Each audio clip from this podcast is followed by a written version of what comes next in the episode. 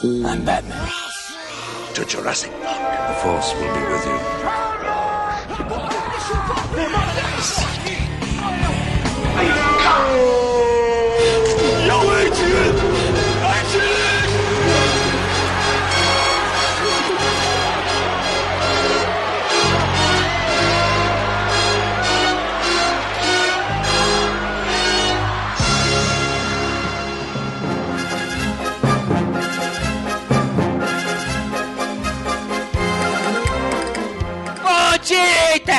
internet! Jurassic Cast no ar, meus caros internéticos! Voltamos com mais um episódio mudo. Este quem vos fala é o Calaveira, e está comigo aqui o Miote. E aí, galera, cada ano que passa que eu vejo Chaplin, ele me surpreende a cada filme. É porque você começa a entender os filmes dele, né, meu? Eu nunca tinha visto esse filme, foi a primeira vez. Foi a primeira vez? Esse eu nunca vi, não. Olha só.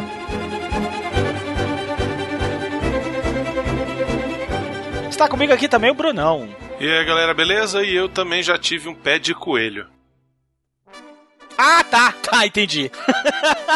Eu tenho quatro pés de coelho. É, inclusive ela fez sopa do último. Ah, tá.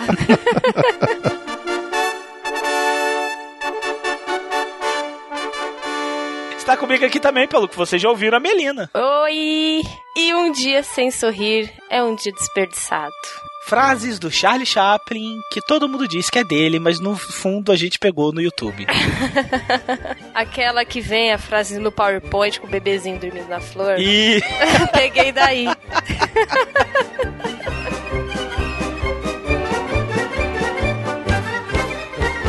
Ah, internéticos, olha só que maravilha! Voltamos com mais um clássico. Um clássico dos clássicos, um filme de um gênio genial, genio, geniolíssimo, geniclóstico. Ginecológico. Geniclóstico.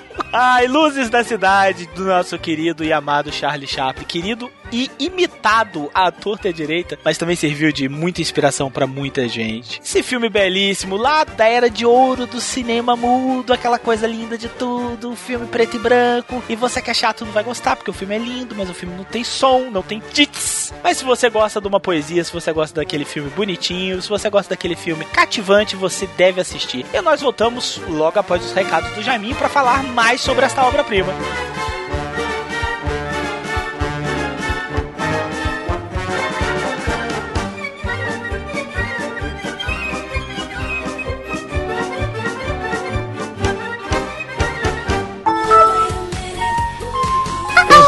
Novo carteiro.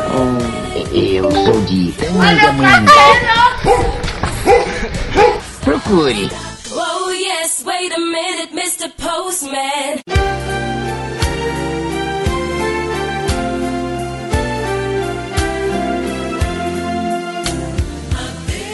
Ah, recados do Jaiminho! Hoje vai ter luta da Porradão Coruja! Isso, gente, é uma pessoa agressiva, né, velho? Precisa disso? Precisa, é necessário. Recado do Jaiminho, que eu não sei por que tem, porque afinal de contas. Não, não sei por que estamos gravando. Porque você chamou o recado de mim, então tem que ter. E por que que você tá falando baixinho? Tá na igreja? O microfone tá muito sensível. Ai, ai, ai. Meu microfone tem a glande gigantesca, ele é sensível. Enfim, estamos aqui gravando os recados, não sei por quê, porque não temos recados. Tem, né? Mas ficar falando a mesma coisa que todo mundo já sabe, né? Vamos assistir os vídeos, vamos assinar o canal, Vamos comprar as coisas. vamos comprar as Comprar coisas, tem camisetas, canecas. camiseta. Rapaz, eu, não, eu preciso contar uma coisa pra vocês, isso é verdade mesmo. Teve um filho da puta que me, me expôs no Facebook perguntando assim: tem camiseta do Doctor Who? Quero comprar, onde que eu compro? Véi, como é que um cara que ouve o Jurassic Cast ainda não sabe aonde que as camisetas do Jurassic Cast estão? Pra quem não sabe, onde que é a questão do Jurassic Park? Nas baratas. Não, estão lá na fictioncorporation.com.br. Esses são dois bichos. Vocês são malucos. A gente tem um patrocinador, um cara que ajuda a gente.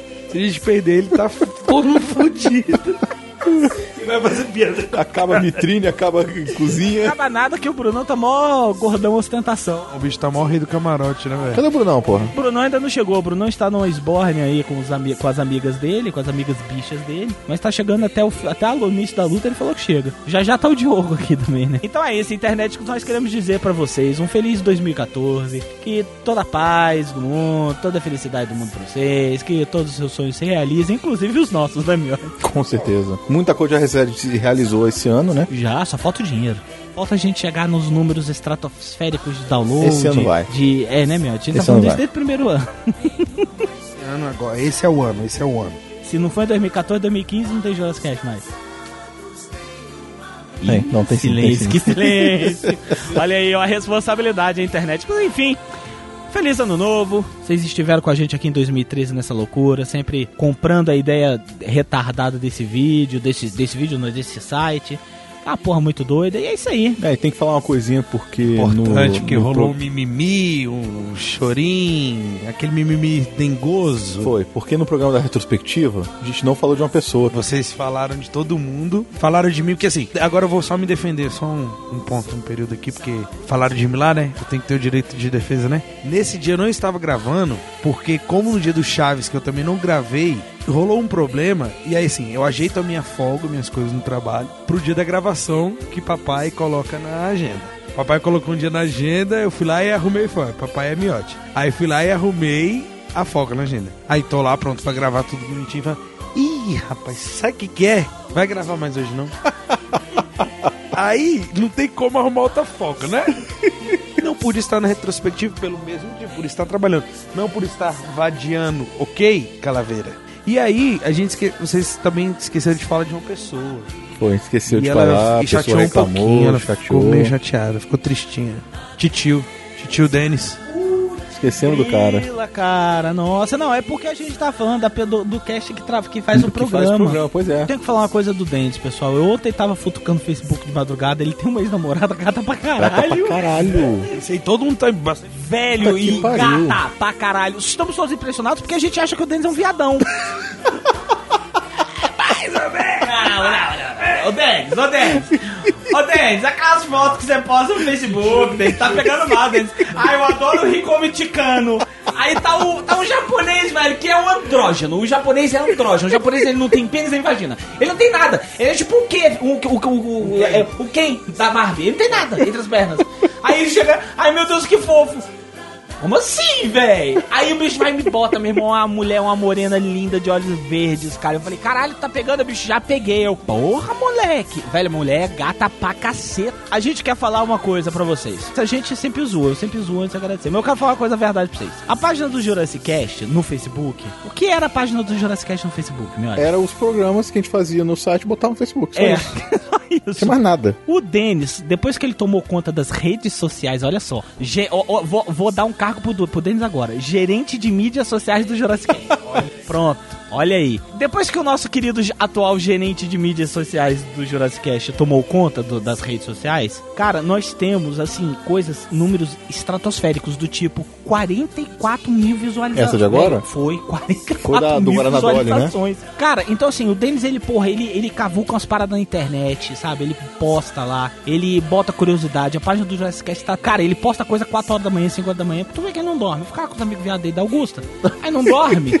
Aí fica lá no 3Gzinho dele botando as paradas. Então, assim, a gente não esqueceu. A gente não esqueceu de falar. A gente só não falou. Mas esquecer, a gente não esqueceu, não.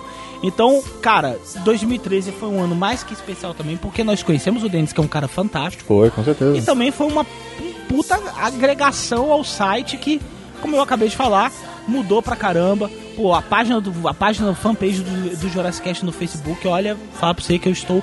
Não tem uma pra barrar, miote. Não tem uma pra barrar. Não tem, não tem. Não tem uma pra barrar. Não tem uma pra barrar. Ano que vem, nosso site também vai ter muitas atrações, além do que já tem, né? Com notícias de. Que nem o Omelete faz, essas coisas assim. Notícias de filme, porque a gente recebe muita coisa da, da, nossa, da nossa distribuidoras, tudo, né? Repassemos então para o nosso gerente de mídias sociais. Na verdade, não vai ser ele, não. Vai quem vai ser? Porque o, o Denis vai continuar com o Facebook. Ah. Agora vai ser. o- Com as redes sociais, isso. Agora vai ser o Xaxá, os primos Xaxá. O bom é que o Jurassic Cast deve ter acho que umas 15 pessoas que cuidam do site, né? uma microempresa, rapaz. Grupo! Grupo, grupo Jurassic Cast. Pagamos com camiseta. Ai, deixa de palhaçada, que esse, esse recado tá virando um programa já. É mesmo. Então, enfim, internet, obrigado, muito obrigado por esse 2013, cara. Feliz 2014, que 2014 é o céu é o limite. Então é isso, digam tchau, crianças. Tchau, crianças. Até mais, galera.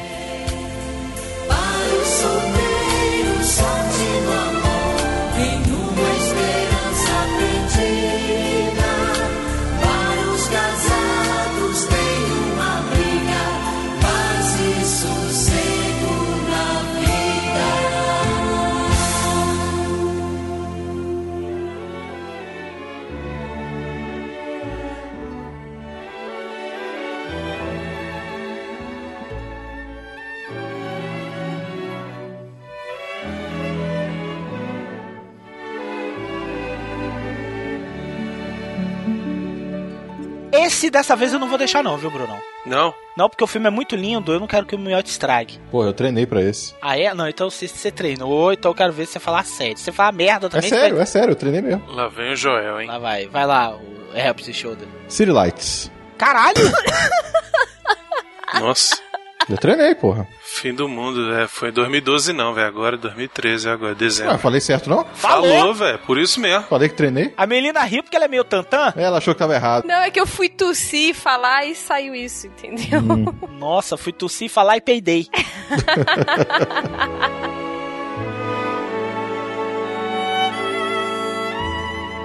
City Lights, ou Luzes da Cidade, traduzido para o português brasileiro, do filme de 1931 do nosso querido, inigualável e magnífico Charlie Chaplin, né, Brunão? Amado Charlie Chaplin, né, cara? Como é que é um gênio desse jeito, né, A velho? gente já falou isso no primeiro programa, não vou me repetir. Mas faz tempo, Calaveira. Ah, mas aí o pessoal que quer que escutar, inclusive é um dos nossos melhores programas, fácil, falando sobre o tempos modernos do Charlie Chaplin. Brunão, como é que um cara tão putão, tão tarado, pernóstico, assim, sabe, tarado, assim, promíscuo igual o Chaplin, que casava com um garoto de 14 anos, conseguia fazer uma parada tão poética assim, velho? Ah, cara, ele era um romântico. Ele, ele era tarado, mas ele era romântico. O negócio dele é que ele se apaixonava por todas as atrizes. E ele só usava atrizes jovens para os papéis principais. Acabava que ele se apaixonava não só pela atriz, mas pelo objeto de desejo da persona. Persona, a personagem. Ele se apaixonava pela personagem que ele tinha escrito. É como se assim, o criador apaixonado pela criatura e vendo ela personificada. Ele transfere aquela paixão pelo do personagem para a pessoa, a atriz. Ele se casou, se não me engano, posso estar errado, não pesquisei pra ver se é esse número mesmo, mas assim, de cabeça que eu me lembro, pelo menos umas nove vezes. E foram nove atrizes dos filmes dele, cara. Era meio, uma parada meio egocêntrica, né, não? Se apaixonar pelo próprio personagem, né? Mas era direto com ele, né? Não Foi uma, nem duas, nem três vezes. Mas é- ele se apaixonou por aquela garota do Tempos Modernos também? Ele foi casado com ela. A única que ele não casou e que inclusive ele se deu muito mal com ela foi a desse filme, Luzes da Cidade. Inclusive cogitou substituí-la depois de já ter feito muita cena com ela, cogitou substituí-la Ele substituiu, chegou a gravar com a outra, mas viu que não ia dar certo, o filme ia ficar muito caro para refazer o que ele já tinha feito, e ele resolveu abrir mão e, e voltar com a atriz que a gente conhece desse filme pra terminar. Não é toa que quando ela voltou, ela pediu dobro do- de cachê também, né? Aproveitou e Virginia Sherrill é o nome dela. Inclusive era o primeiro papel dela. Ele tinha muita dificuldade de passar pra ela o que ele queria e ela também tinha muita dificuldade em aceitar o que ele mandava. Era uma pessoa meio difícil assim. E no final eles acabaram ele falando, ó, você tem que fazer o que eu tô mandando e é isso e pronto, e ela acabou aceitando. A relação entre os dois no set de filmagem não foi das melhores não, tanto que ela não participou de nenhum outro filme dele. É, e eu não sei se vocês notaram, mas eu senti isso vendo esse filme. Que a química dele com, dele com ela não é a mesma dos outros filmes dele, não. Vocês perceberam a química um pouco diferente? Um pouco, mas eu gosto dela, eu gosto dele nesse filme, eles estão bem, assim. É um amor meio platônico, né? Como era nos, nos outros filmes do Chaplin, assim, tinha muita coisa platônica nessa época. Pra mim, a cena final, uma das mais belas de todos os filmes do Chaplin. Impressionante aquilo ali. E é a cena onde ele tá mais apaixonado por qualquer pessoa que eu já vi. É mesmo. Tudo bem, ali é um trabalho de ator foda, assim, que ele era um ator foda, mas ali me convenceu, cara. não percebi isso de, ah, porque a química dos, realmente não pode ter sido tão boa quanto os dos outros filmes. Mas eu não notei algo, ai, teve alguma, algum atrito entre os dois. Pelo menos no filme não, não transpareceu para mim. Porque eu percebi uma paixão muito mais inerente lá no Tempos Modernos, por exemplo, que é o filme que a gente já falou. Uma coisa mais passional, ele atuava, sei lá, ele atuava com mais desenvoltura, não sei, foi uma coisa minha. Tanto que eu nem sabia que ele não tinha se dado bem com essa mulher. Ele foi casado com quatro mulheres, viu?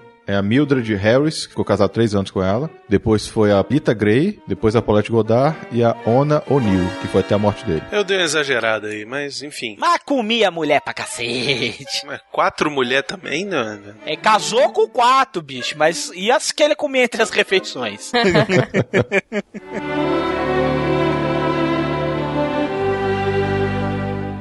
Luz da Cidade se trata do quê? Bem, a história é sempre o vagabundo, né? E ele conhece essa florista, que ela fica na rua vendendo flores, né? Só que ela é cega. E ele se encanta com ela. Só que ela, assim, ela acha que ele é rico, por um motivo que acontece lá no filme na hora, né? Ela acha que ele é rico, só que além dele ser rico, ela percebe que ele também é uma pessoa boa. Não só o cara que tem dinheiro. E é isso. O resto é pantomima. O resto do filme é, em teoria, ele tentando arrumar uma forma de custear o tratamento dela. Ele consegue fazer com que, meio que sem querer, que ela ache que ele tem dinheiro. O problema é manter isso por muito tempo e manter a promessa que ele tinha feito de que iria curar ela, que iria ajudar ela, porque ele ia na casa dela e sempre levava alguma coisa. E tinha até aquela notícia que ele acaba lendo no jornal que existe uma cura para cegueira e ele promete que vai ajudar ela a curar isso. Sempre leva dinheiro para ela. Então, assim, o, o filme, 80% dele se passa com ele tentando arrumar esse dinheiro, tentando custear essas coisas que ele acaba prometendo para ela e levando para ela. Ela é cega e ela mora com uma avó ou mãe. As duas moram numa casa pequenininha que tá alugada e aí tem problema de pagar o aluguel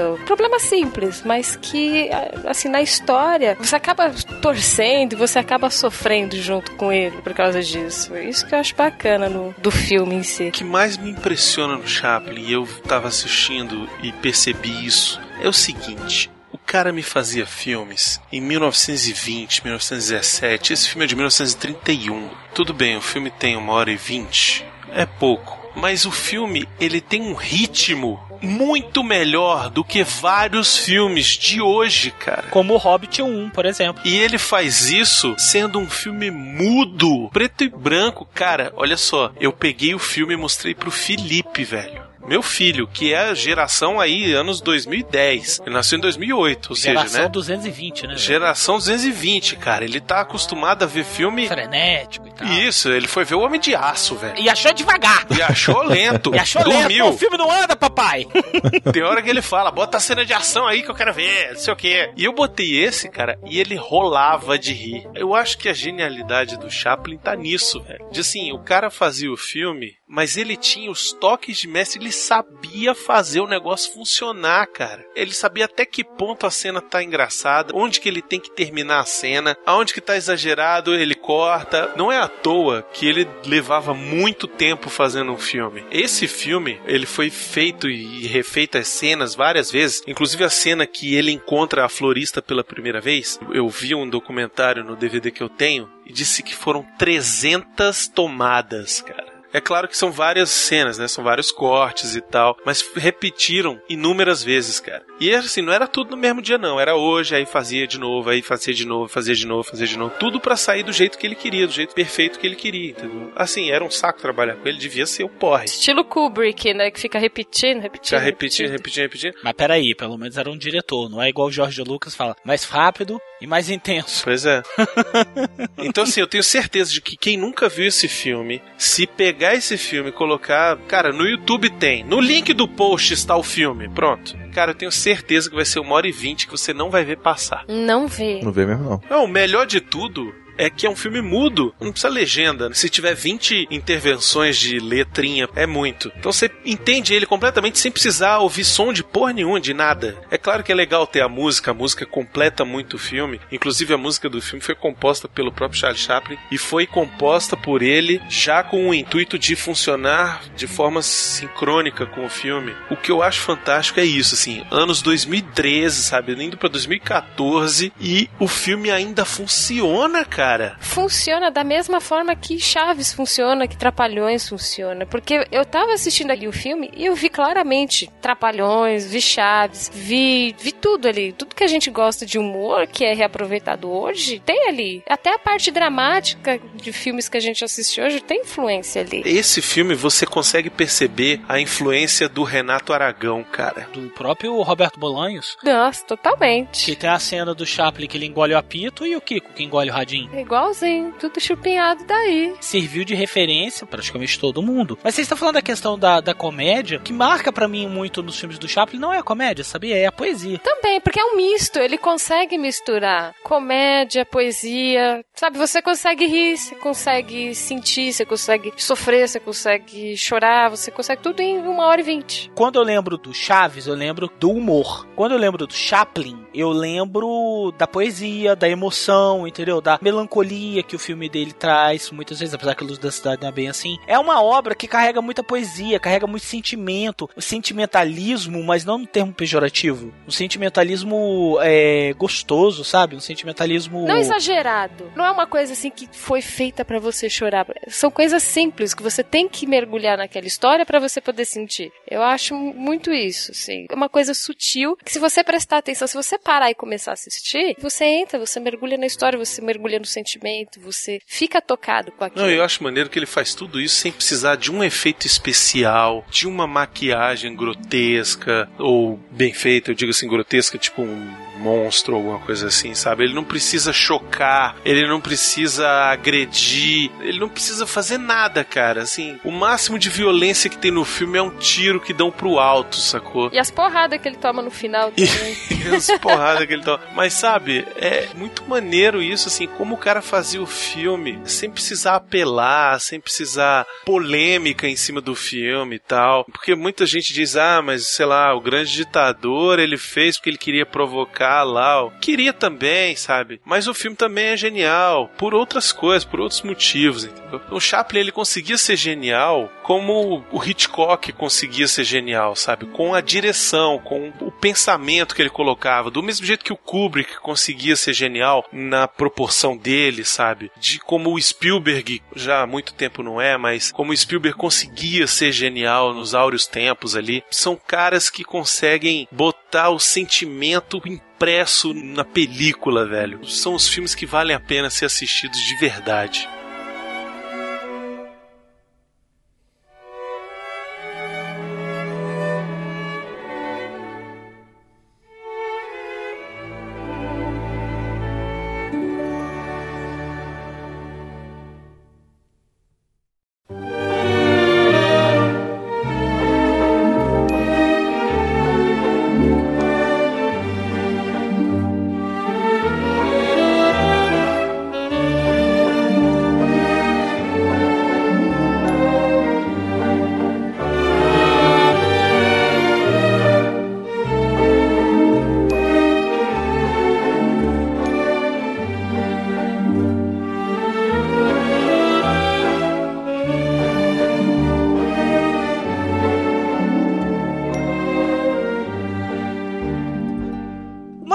Chamou a atenção do Luzes da Cidade é que ele tem tanto aquela, entre aspas, crítica social, como tem nos outros filmes, né? É um pouco mais. mais leve nesse sentido, né? Essa história é mais focada no romance dos dois, na parte de como ele faz pra conseguir dinheiro. Tem um pouco de crítica, sim. Acho que a questão, a a hora que ele se envolve com o milionário, acho que ali você vê um pouquinho disso sobre classes sociais. Aí eu vejo mais uma crítica à natureza humana do que à classe social. né? Classe social e natureza humana também, porque ele só é amigo do vagabundo quando tá bêbado. Ele tem uma amnésia alcoólica fortíssima ali. Não, na verdade não é amnésia, você vê pela cara do ator. O que o personagem faz é não querer se lembrar, né? Ele se lembra, ele não quer admitir, ele olha e reconhece. A hora que ele acorda na cama com o Carlitos é muito engraçado, que ele olha, tipo, meu Deus! Ele põe a mão na cabeça, ele fica desesperado. Tipo, que merda que eu fiz. Véi, que merda de cena é essa, né? Tudo bem você ser amigo, né? Mas o cara milionário não, tem que dormir na mesma Porque o vagabundo cama, ainda vira pra ele e assim, "De- deita, neném, deita, deita. Ainda ele faz, não. Ele bate, bate na ombrinha assim, vem, vem. Vem, papai tá aqui. Alguma coisa assim. Eu falei, cara, que porra de cena é essa, velho? É, e é engraçado que você vê que é sem maldade nenhuma, né? Não, a maldade tá dentro da minha cabeça. É, pois é. Aquilo ali é uma cena simplesmente comédia. Você ver assim, caralho, os bichos dormiram juntos, assim. Olha o grau de embriaguez do ricaço, né? O cara fica tão bêbado que ele fica amigo do vagabundo. Uma coisa que é importante ficar clara sobre esse filme é o seguinte: esse filme começou a ser rodado em 1927. Creche da bolsa, hein? Ficou em produção por mais de três anos, cara. A partir de 31 de dezembro de 27 a 22 de janeiro de 31. Chegaram a ficar três meses até parados, né? É muita coisa pra uma produção de filme. Mas é porque ele era um cara muito requisitado, então ele tinha que fazer muita viagem. Às vezes o, o filme ia estrear em outro país ali perto da Europa, um filme antigo, e ele tinha que ir lá lançar e tal. Porque o que que acontece? O Charlie Chaplin ele foi um dos primeiros cineastas independentes. Ele tinha o próprio estúdio dele, cara. Ele foi o fundador do United Artists. Ah, foi ele? Foi ele. Ele era um dos artistas unidos, United Artists. Ele tinha decisão criativa, ele lançava, ele fazia tudo. Ele tinha poder em Hollywood, né? Onde ele ia era um evento, cara. Tem cena desses documentários aqui que eu tô falando, acho que é no Tempos Modernos, que ele vai visitar, não sei aonde, cara, e era uma cambada de gente, velho, pra ver o cara. Ele era uma celebridade mesmo, assim, sacou? Então, o que que acontece? Esse filme começou a ser rodado em 1927. Então, em 1927, ele tinha, claro que não estava tudo muito bem, não tinha rolado nem o Crash de 29 ainda. E o Crash de 29 foi rolado durante as filmagens. Então, se ele quisesse ainda fazer alguma crítica, ele ia meio que se atropelar, se auto-atropelar, entendeu? É, porque até a burguesia tava fudida em 29. Todo mundo tava fudido. Pra contextualizar, em 1929, 28, 29 foi quando houve a primeira quebra da Bolsa de Valores em Nova York, que quando a economia dos Estados Unidos ficou em absoluto frangalho, só veio se recuperar lá na Segunda Guerra Mundial, haviam suicídios em massa em Wall Street. Você morria, nego, tipo 15 a 20 pessoas pulando dos prédios. Morria nego que tinha outro que caía em cima dele. De que que ele morreu? Alguém caiu em cima dele. Esse é o contexto socioeconômico que o filme foi inserido. Acho que é uma boa explicação do porquê que essa parte social ficou tão apagada, né? Da diferença de classes e tal, né? Isso, ele não tava na vibe, ele ainda queria contar histórias ali do vagabundo. Então, por exemplo, o garoto. O garoto também não tem nada social. Até um pouco, né? Tem um pouco ali, do, mas é o quê? O vagabundo. Não, ele é pobre e não pode ficar com o garoto. Nesse aqui ele também é pobre, não tem onde cair morto. Só que ele tem um patrocínio ali. Só se dá bem porque ele tá lá com o, Alexandre da Fiction, entendeu? no circo é meio fantasia, né, e tal. Tem o Busca do Ouro. O Busca do Ouro também tá fudido pra caralho, mas ele fala sobre uma coisa específica, né? Os filmes de crítica social são os dois filmes que ficaram mais famosos e ficaram mais famosos exatamente também por conta disso, que é o Tempos Modernos e o Grande Ditador, né? Ah, o garoto é mais famoso que o grande ditador, não é não? Não, de jeito nenhum. Não é de jeito nenhum. A atriz que fez o A Florista Cega, que é a. Virgínia. Algum motivo pra ela ter sido essa carne de pescoço tão intensa ou era só da personalidade dela mesmo? A- Foi meio santo dos dois que não batia na produção. Essa questão que o Brunão explicou que ele queria fazer de um jeito, ela não entendia, fazia de outro. E foi mesmo essa questão de não se dar bem profissionalmente. E pode ser também por ter sido o primeiro filme dela, né? Eu vou te falar o que aconteceu. Ele chegou junto e ela falou não. Tu é louco? Isso. E aí ele ficou de birra. Vamos lá conhecer o Carlitos? Agora que eu tô te vendo, porra. Ele era tarado O mesmo. Miotti tá aí, né? Pra suprir. A diferença é que o Miotti não é romântico, nem poético. Nem tem talento. Ixi. Pelo menos não do Chaplin, Miotti. Pergunta pra elas.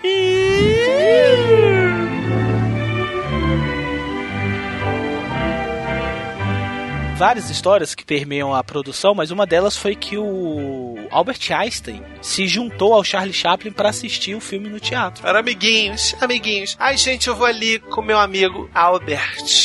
É o bebê, é o bebê. bebê. Vou ali Eu com vi o há pouco bebê. tempo uma, uma foto dos dois. Isso. Eles eram amigos mesmo. Agora imagina você ser amigo do Albert Einstein. e outra, imagina você ser amigo do Charlie Chaplin, velho. Cara, imagina o papo que não devia rolar nessa Isso, mesa. velho, imagina. Ah, devia ser um papo maravilhoso, cara. Imagina as discussões que eles não deviam ter. Eles ficavam falando de mulher e bebida, Isso. né?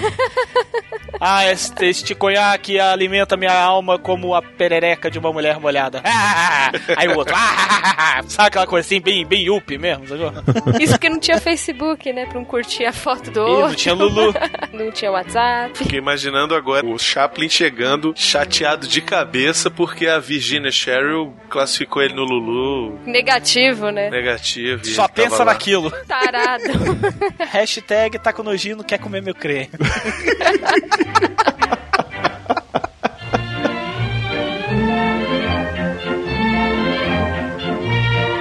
Tem várias declarações de notáveis da época, como Winston Churchill, ou o próprio Albert Einstein, como o George Bernard Shaw também, falando que se adoraram o filme e tal. Inclusive, Orson Welles declarou publicamente que é o filme favorito da vida dele. O cara que é dito até hoje como Cidadão Kane sendo o maior filme americano de todos os tempos. Eu acho o cu da cobra, já aviso logo. Acho chato pra caralho. Aí a gente tem é outra discussão. Aí é É outro, outro programa. podcast, gente. É outro programa. Aí fica a dica, eu acho muito chato. Bruno adora, e Leonardo, não sei. Eu gosto, mas assim, não, não gosto mais pelo como foi feito o filme, é, o tipo de filmagem. Não é história, não. A história eu acho babaca, mas a- o como foi feito é muito bom. Isso é sensacional. O, o, o modo com que ele dirigiu esse filme é, é revolucionário mesmo, assim, e isso é inegável. Ele definiu todo o cinema, todas as tomadas e todo, todos os filmes que foram feitos depois dele, de estilo de filmagem, de como filmar, de ângulo de câmera e narrativa e etc.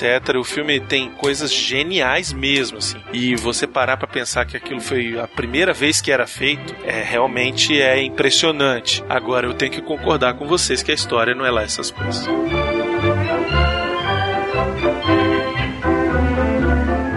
Questão da genialidade do Chaplin vai desde o próprio título, né? Luz da Cidade. Vocês sabem por que que ele recebeu esse filme, esse título? Por quê? Na verdade, tem um consenso. O Chaplin mesmo falava, antes do filme ser anunciado, perguntavam por que, que o a questão de luz das cidades, afinal, porque o filme não tem nada a ver com luzes. Foi uma coisa mais voltada às questões que acontecem sob a luz da cidade. Então, por exemplo, você tem o ricaço com as suas roupas, com seu estilo de vida extravagante, ao mesmo tempo você tem a florista cega que tá passando fome e vai ser despejada. Luzes da cidade por causa disso, entendeu? É a vida que acontece sob as luzes, As da, luzes cidade. da cidade.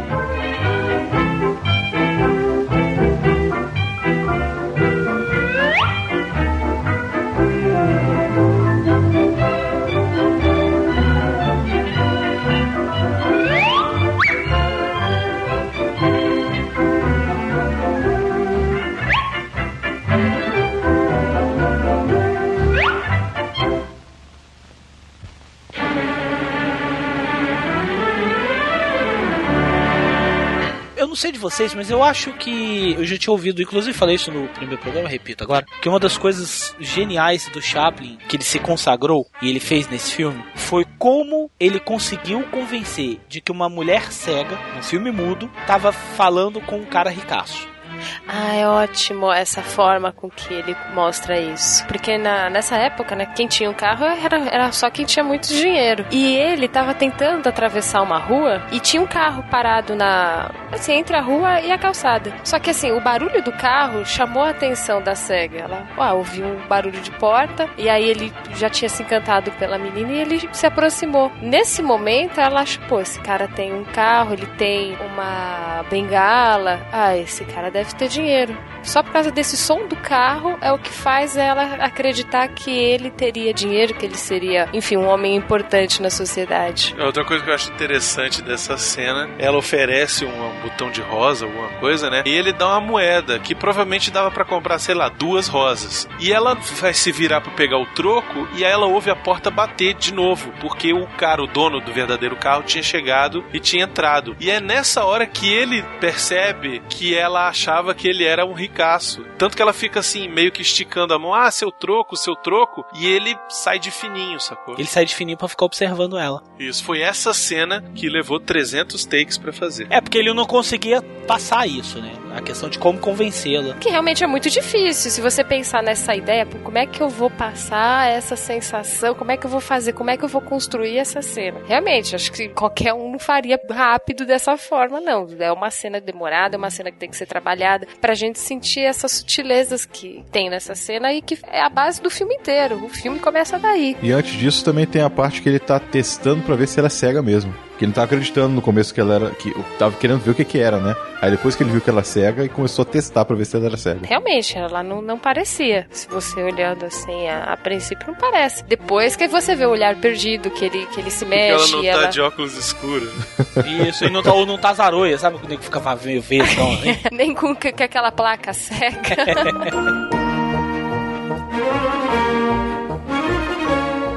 Tem uma coisa que fica meio em segundo plano, que na minha opinião, poderia ter sido melhor trabalhado um pouquinho o Chaplin, que foi a questão das aparências, porque ela se encanta sim pela bondade daquele suposto cavaleiro, mas ela também se encanta pelo fato dele ter muita grana. Mas acho que mais pela gentileza de, de ter deixado o troco. e- Também, também, mas ela curtiu a ideia do cara ser cheio da grana. Sim, claro, mas ela não, não- em nenhum momento ela fica assim, ah, ele vai me tirar dessa merda. Tipo, ela não tá interesseira. Mas sabe por que, que eu tô falando isso? Porque no final, quando ela vira e fala, agora eu só estou vendo, pra mim ficou parecendo isso, entendeu? Que ela viu aquilo ali, claro que foi uma metáfora, não é no simples fato que ela estava falando que ela estava enxergando, mas que ela realmente estava enxergando. Ela falou, não, agora. Aí ele, você tá vendo? Ela, agora eu tô vendo. E porque ela viu que realmente o cavaleiro que ajudou, o cavaleiro que fazia tão. que fez tanto por ela, era um cara um fudido. E ela achava que ela sonhava, ela idealizava que era um, um galante, um cavaleiro Príncipe, né? um príncipe e tal, como foi o que aconteceu minutos antes na loja dela. Que entrou um cara distinto pra cacete, mega bem vestido e tal. Tratou ela como lixo, né? Não como lixo, mas tratou ela normal. tratou normal, como uma, uma vendedora. normal. Exatamente, como ninguém especial. E o vagabundo, que não era ninguém, tratava ela como a pessoa mais, mais importante da face da Terra. Eu tomei essa frase por esse sentido, por esse lado, entendeu?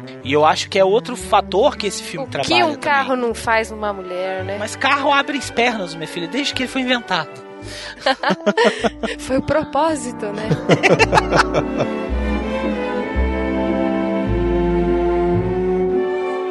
não é um, um- um que eu tenha gostado tanto como dos outros, justamente por causa desse fato, porque o filme ele, ele vai mais por esse lado mesmo da comédia mesmo, mais da piada. E eu, como disse anteriormente, eu gosto do Chaplin mais pela questão da poesia mesmo, do sentimento do filme. E esse filme ele tem ele carrega, ele é muito romântico, mas ele carrega menos desses desses aspectos, né? É um filme mais leve. É um filme pra você ver numa matinê na década de 30, sabe, cara? Eu acho que é um filme que você assiste ainda hoje, tranquilamente, cara. E é melhor do que muito filme que tá saindo por aí. Música A cena inicial da inauguração da estátua já é sensacional, velho. Nossa, mas eu me caguei de rir, velho. Eu não sabia que o filme começava daquele jeito. O desgraçado pra descer de uma estátua, velho. Não, pior não é nem isso. Pior é tirar o negócio ele tá dormindo ali, porra. Ele dormindo todo Caralho. gostosinho, cara. No colo da, da, No da colo da estátua, velho. estátua, cara. Não, pois é, mas e aí ele tenta descer e se atrapalha. No meio do caminho se enfia numa espada e fica pendurado. Aí toca o hino e aí ele, ele fica se parando assim pra respeitar o hino, sabe? Aí quase caindo e não sei o que. Aí todo mundo para de reclamar com ele quando toca o hino e ele pega o chapéu, bota no coração assim e quase cai. Tudo isso pra descer da estátua. Sério, são, sei lá, três minutos de cena. E é só a pantomima genial do Chaplin. Termina a cena da estátua, aí ele vai, tá ele andando na rua e fica o cara do, do jornal, o vendedor de jornal, zoando ele, zoando o mendigo. E aí ele para na frente da vitrine pra ver uma estátua. E a estátua de uma mulher pelada. Ah, É mesmo, velho, puta puta, merda, que é muito pariu, bom como eu ri, cara. Cara, é sensacional, porque ele finge que ele tá olhando outra coisa, mas ele tá olhando a mulher pelada, né? E aí ele vai pra frente, vai pra trás, e olha de longe, e admira. E vira a cabeça, se torce todo. Não, e com isso o, o chão tá descendo e subindo lá, que tem uns negócios de obra, né? Aí ele para e fica olhando assim, aí ele, tipo, gente, vocês que estão ouvindo, vocês não vão conseguir ver, mas é uma coisa mais ou menos assim. É. É, então, esse cavalo é. É muito seios lindos esse cavalo.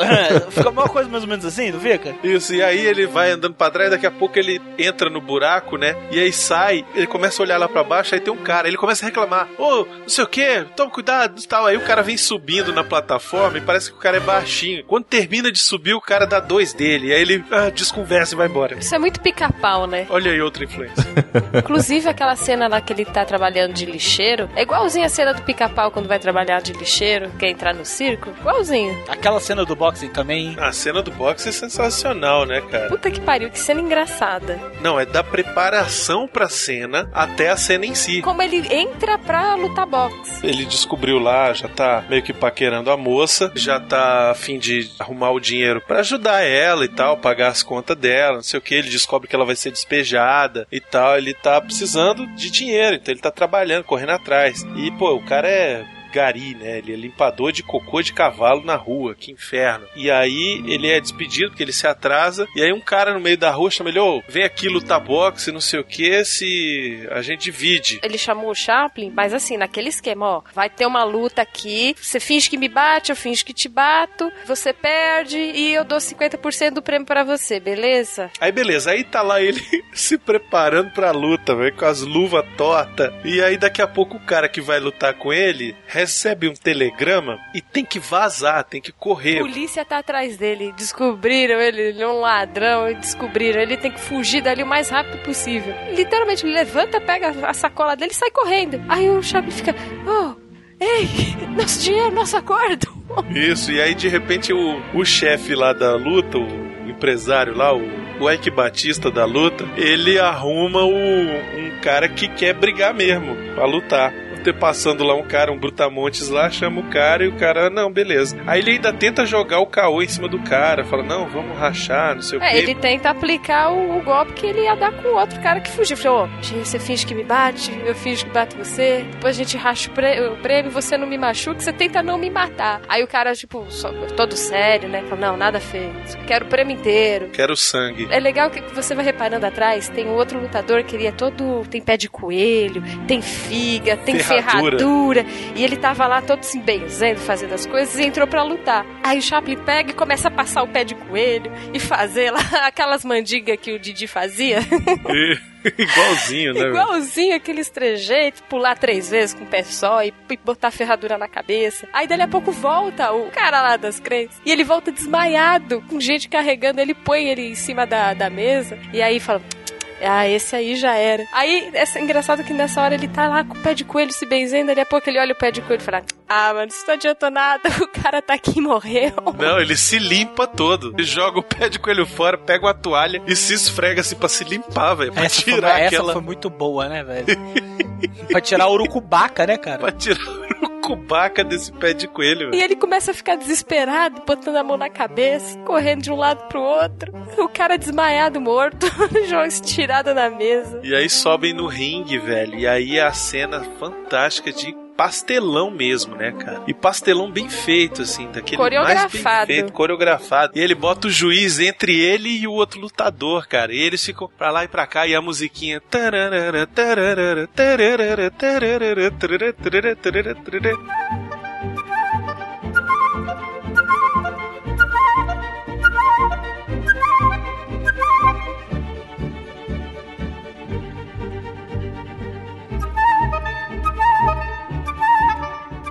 É muito divertido, cara. E no fim das contas, ele dá porrada pra caralho no cara, velho. E eu tava achando que ele ia ganhar. Aquela hora lá que, que é suspense a cena, né? Cai um. Nisso o juiz tá lá. Um, dois, três. Aí nisso o outro vai levantando, para a contagem e cai o outro. Aí ele vai no outro um, dois, três. E nisso fica um tempão. Um levanta, o outro cai. Aí o outro levanta, caiu. E você ali, meu Deus do céu, quem é que vai ganhar? E no final, quem se fode é o Chaplin. Nessa cena eu também gosto da parte que eles estão se porrando e aí o, o Chaplin se enrosca no fio da sineta, Ah, cara. essa parte é muito boa.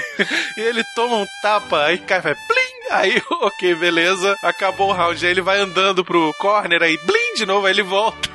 Toma outro tapa, aí blim. Aí levanta, vai pro corner, blim. Aí nego falou, pera aí, velho, tu tá barrado essa porra, cara. É muito bom. Cara, tem uma sketch do mesmo. Didi que ele faz exatamente igual essa luta de boxe aí. Igual, Até a coreografia, cara. Os trapalhões total, O velho. Dedé vai dar um murro nele, ele. Ah, então quando cai no chão não pode bater? Não, não pode bater. Aí ele dá um murro do Dedé, o Dedé voa pra cima dele, ele cai no chão e fica balançando o pezinho. eu gosto muito desse filme. A parte, assim, ele realmente, ele, ele é um filme que ele tem ali aquele drama, aquele romance, mas ele capricha muito na comédia física, assim, no pastelão. E o pastelão bem feito é muito bom de se assistir, cara. A primeira parte, assim, de pastelão que tem nesse filme é na cena que o, o, o Ricaço tá querendo Se matar, né? se matar. E aí todas as cenas deles bêbados, cara, é sensacional, velho. Cara, são muito bem coreografadas, A inclusive. cena do salão, Das cadeiras. Das cadeiras, que ele entra bebaço no salão, velho. Mas ele tá torto, bicho. Aí dão um cardápio pra ele, ele acha que é um hino da igreja. Começa a cantar.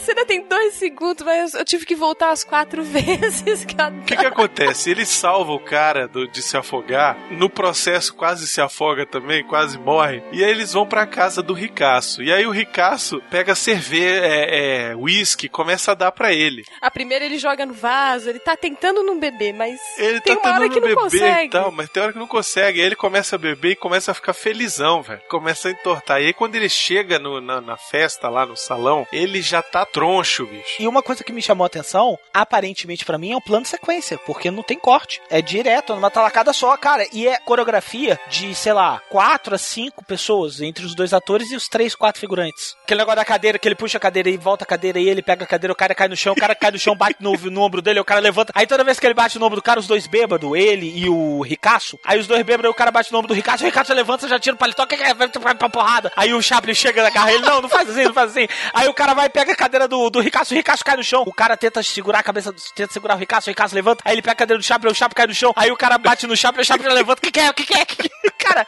é Você tá narrando jeito. rapidinho que nem o filme. É, frenético desse Não, mas é, é divertido que essa cena, essa cena inteira, ela já começa engraçada, cara. Quando eles chegam no salão, eles chegam no salão, eles vêm descendo uma escada, aí vem um antes aparece um cara que pede pra moça trazer a cartola e, o- e a bengala dele. E aí o Chaplin tá de costas, a mulher vai, tira o chapéu dele e a bengala e não vê. Ele vira e vê o que o cara É tá com o muito bom. negócio e puxa, já rouba. Aí o cara pega de volta, ele já tira o casaco, já quer brigar, não sei o quê. E aí ele vai entrar no salão, cara, e ele quase toma um tombaço, velho. Ele vai escorregando porque o chão do salão é muito liso. E ele vai.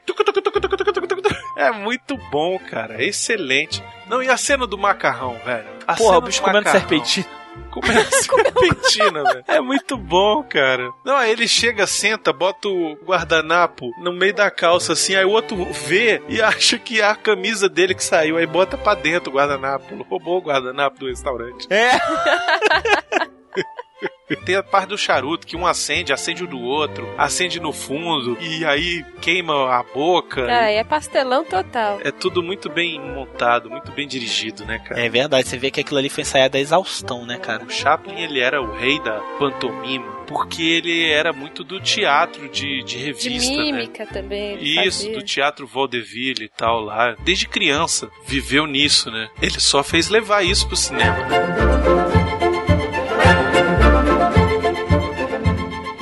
Aquela hora que os ladrões vão assaltar o, o Ricaço, que estão na casa, né?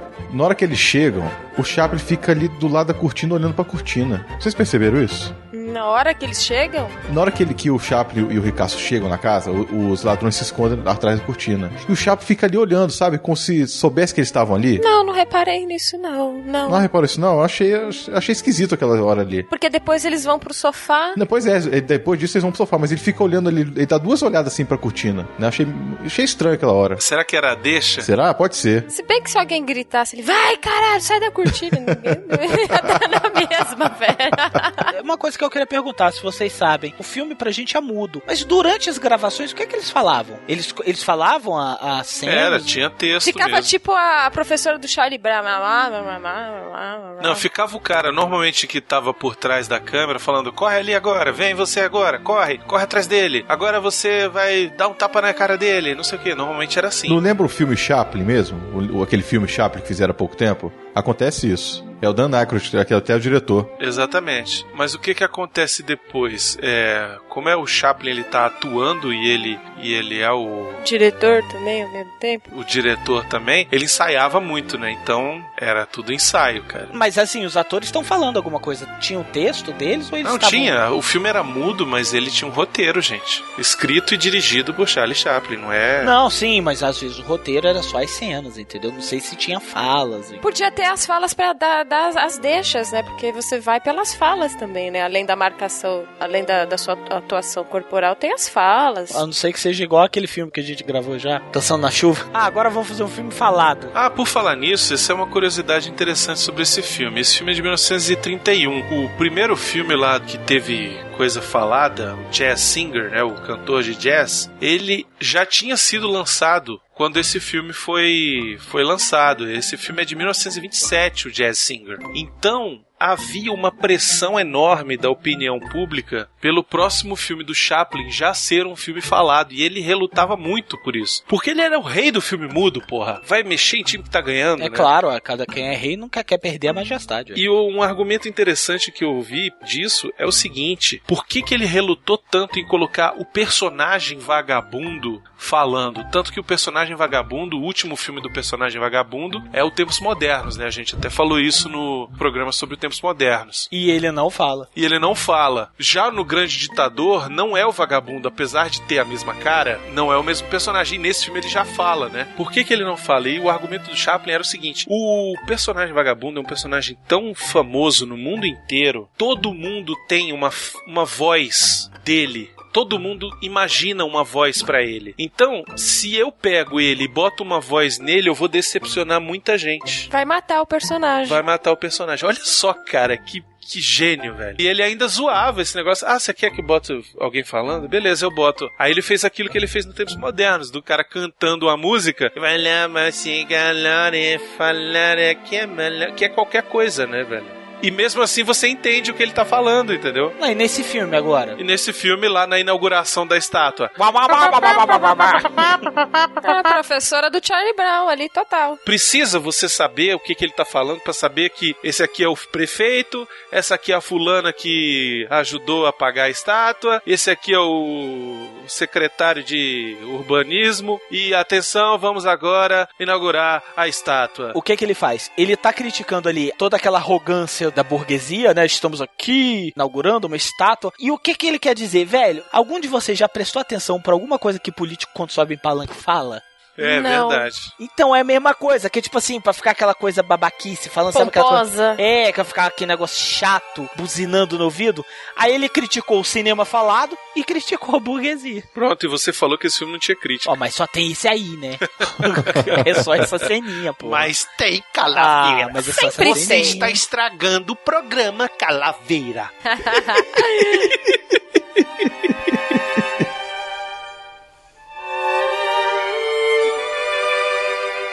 Crianças, vocês falaram que o final do filme é magnífico. Por que vocês acham que o final do filme é tão ótimo? Aquela última ceninha. O que que acontece pra chegar na última cena? Só pra contextualizar quem não viu o filme. O Chaplin, ele acaba se encontrando na rua de novo o ricaço, vai pra casa do cara, e aí entram os ladrões, estavam os ladrões. Quando eles chegam lá, tinham dois ladrões dentro da casa. E confusão vai, confusão vem. Ele acaba sendo acusado de roubar. E ele rouba mesmo o dinheiro, né? No final, quando ele já vê que ele tá fudido, aí ele fala: ah, Quer saber? Eu vou pegar mesmo? Eu já tô sendo acusado. O cara já teve a, a ressaca curada, então ele não vai me ajudar. Ele pega o dinheiro, vai, leva lá pra moça e vai preso, né? E aí, o final do filme, ele sai da cadeia e tá andando lá na rua fudido pra caralho. Nunca teve tão fudido o Carlitos, Ai, tá né, velho? arrebentado, né, Tá velho? todo arrebentado, a roupa dele Apanhou tá... que nem um louco na cadeia. E aí ele tá andando no meio da rua, sendo zoado lá pelos porra dos, dos meninos lá. E aí ele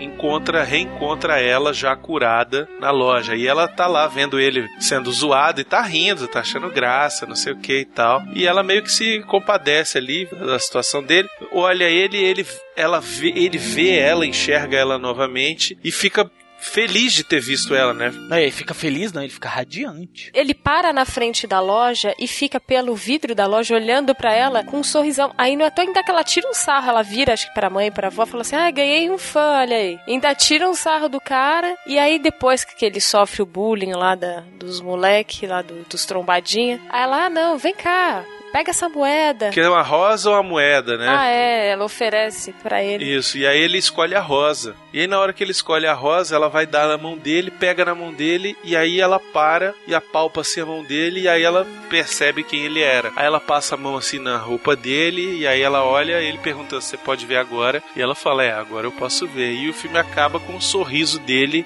crível, assim. É, parece que ele, assim, não tava nem atuando na hora. Parece que ele tava feliz mesmo naquela hora por ver a, mulher ali. Ficou parecendo isso. Ele atua tão bem que parece que a coisa é real. É real.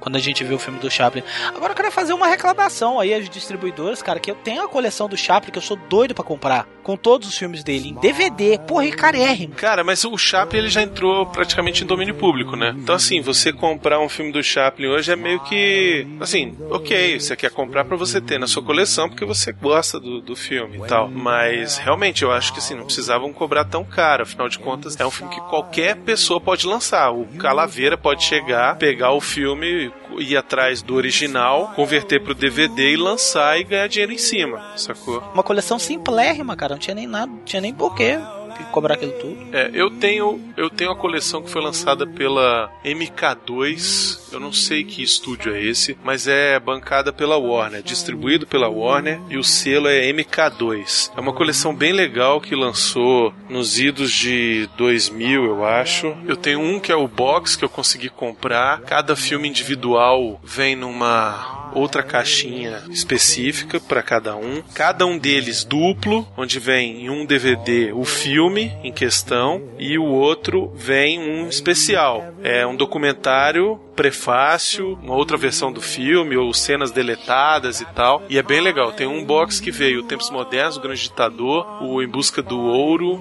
e o Luzes da Ribalta. Tinha um outro box que esse eu não consegui comprar, só consegui comprar eles separados os filmes, que aí era Luzes da Cidade, Festival Carlitos, os curtas-metragens, o Circo e o Garoto. Demoraram para lançar uma versão Ultimate Motherfucker em Blu-ray, né, velho? Tá lançando em Blu-ray. Eu vi o Grande Ditador. É, o Grande Ditador eu comprei.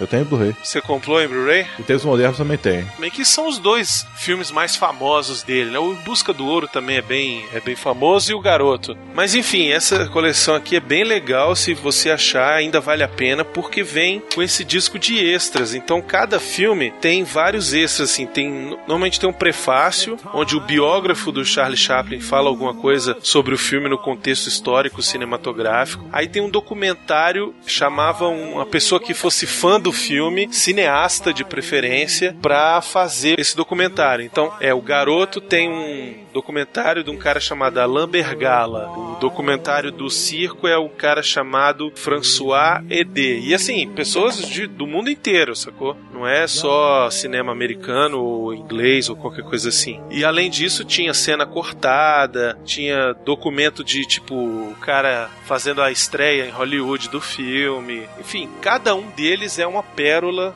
assim, fantástica dessa coleção. Então fica a minha dica aí. O Brunão Indica virou um filme, mas enfim. Né?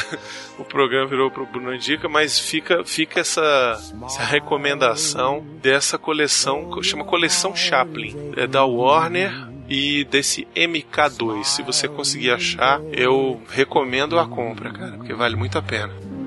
When there are clouds. É bem legal, né? E depois ele fez o Luzes da Ribalta no Brasil, que não tem nada a ver, que é Limelight, né? Que, pô, em traduzindo seria o quê? Limelight, cara, é tipo. Como é que chama? Se bem que tem a ver com luzes da ribalta, mas se não me engano é aquela luzinha que fica em volta do do letreiro. Daquele neon. Não é o neon, é na época era aquela era a luzinha mesmo, era sei lá, tipo a moldura Ah, do sei, aquelas que, é- que, é- que são várias lampadinhas emoldurando o cartaz do cinema, né? Isso. Tradução certa, ribalta também é limelight. Sacou? Então tá certo, ora. Tá certo, pois então é. cala a boca. Fica aí tentando pagar de. suspense, né? Não, é porque existe o contexto por trás. Ah, caga no mato. Não, é porque é ribalta mesmo. That's the time you must keep on. O que que você acha, Bruno? Eu acho que é isso mesmo. Tá bom, então. Tá. E você, Beto? O que, que você acha? É isso mesmo, ué. Então eu tô certo. Tá, ué. Obrigado, diga, eu estou certo. Pela primeira vez você tá certo. Filhas da O puta, Nivaldo vai gostar, só, o Nivaldo velho. vai gostar. Olha Ah, o Nivaldo vai. Nivaldo? O Quem é Nivaldo vai ficar feliz com esse programa. Ah, o Nivaldo.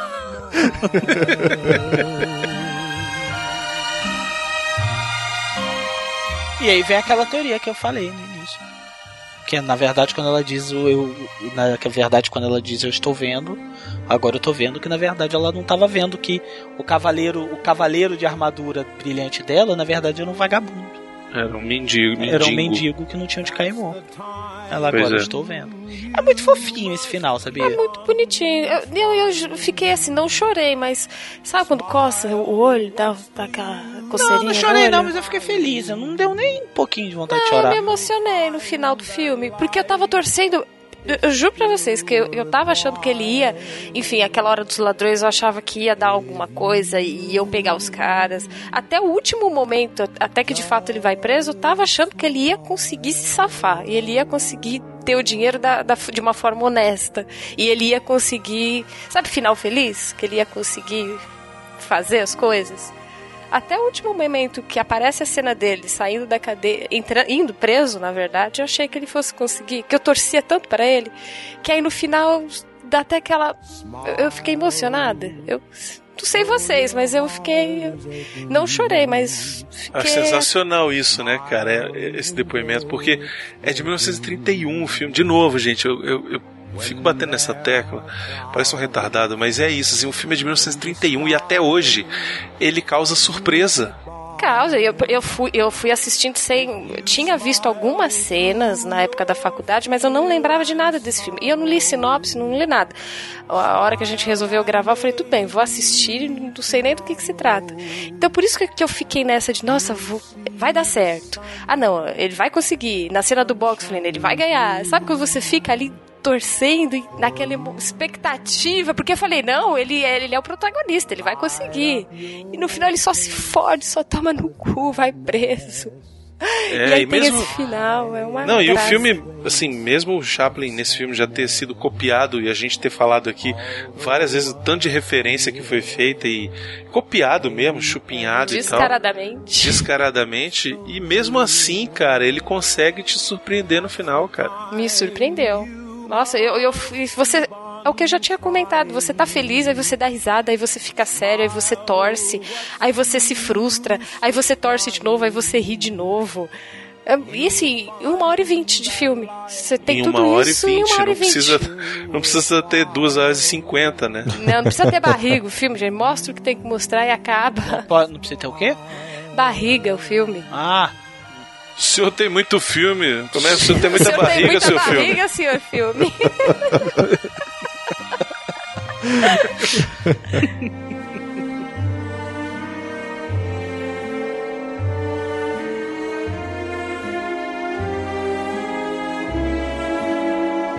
That's the time you must keep on trying. Smile, what's the use of crying? You'll find that life is still worthwhile if you just smile.